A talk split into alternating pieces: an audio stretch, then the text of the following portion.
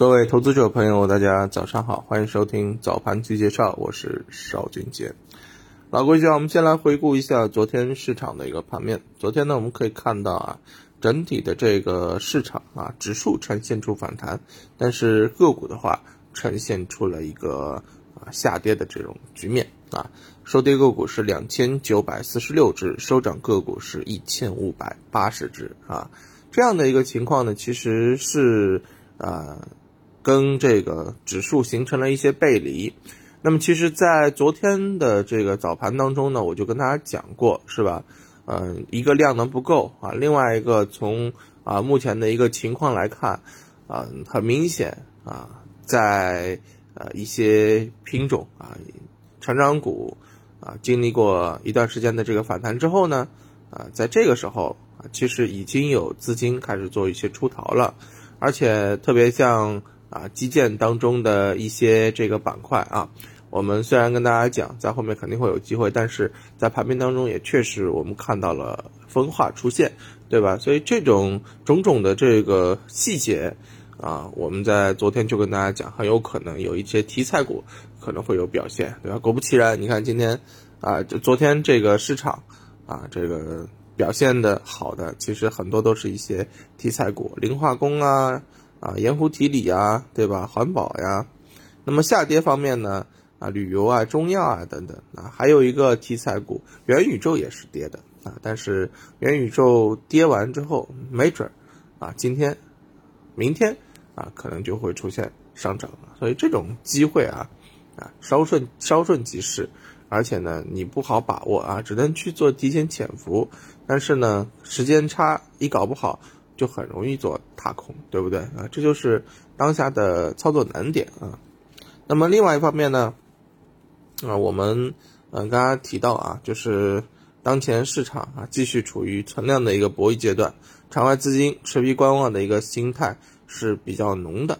那么呃，首先我们要说的是什么啊？其实国内还算稳定，那国外啊，你看隔夜这个美股基本上都是下跌的，对吧？啊，什么原因呢？地缘政治原因嘛，对吧？啊，这个俄俄罗斯和乌克兰，对吧？老是啊有一些摩擦啊，所以呢啊整体的这个局势就不太稳当啊。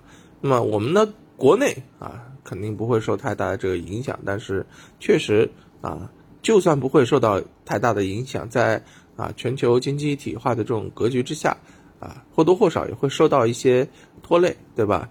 那么你看最简单的一个点，你想想就是啊，这个资金啊会去买一些避险的这个东西，那种贵金属就会涨，对吧？那么这种全球资金的啊避险，它就会干嘛呢？啊，影响国内啊北上资金的一个流入，是不是？所以肯定会有一些影响啊。那么在这样的一个局格局之下啊，所以呢还是一个啊反弹轮动的行情。延续性不会太强啊，就是看啊哪些啊这个资金抱团之后啊取暖的啊这个火苗大不大是吧？这是啊市场的一个观察点。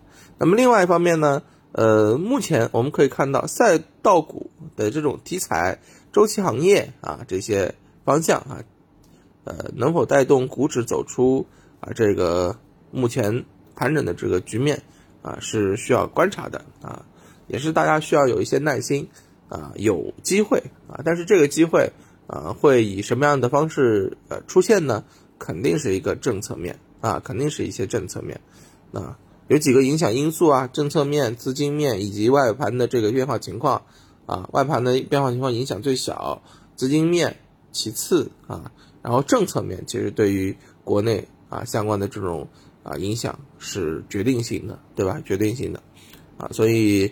嗯，我们可以看到啊，股指在今天的这个表现啊，呃，我预测一下啊，受到外围的拖累，可能还是一个小幅整理的各种可能性会比较大一点啊。那么对于我们投资者来讲啊，短线呢啊，等待啊下跌的这种机会出现啊，中线呢继续去关注一些低位低估的啊这个投资方向啊，啊基建新基建啊为主啊，环保呀等等等等啊一些。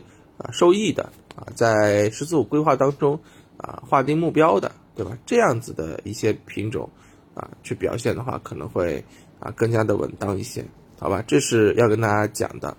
那么在这个机会方面呢，啊，也给大家去做一下预测啊。今天，嗯，我认为在盘面当中有机会的啊，肯定会有一个新的啊这个话题，新的一个板块机会啊，嗯，新的一个主题性机会吧，叫做东数西算啊，东数西算。那么这是国家发改委提到的啊，相关的一个啊重大工程，叫做东数西算工程啊，这个。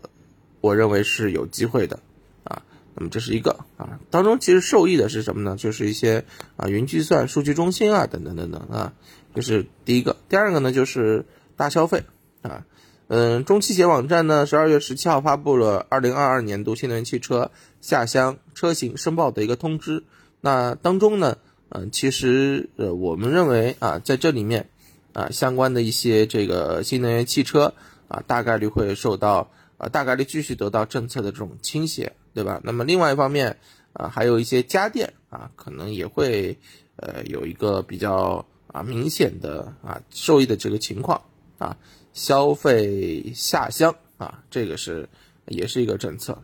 那么还有呢啊，一些计算机行业，比如说量子通讯啊，也有啊一些利好传出啊，大家可以观察一下啊，观察一下，好吧？基本上。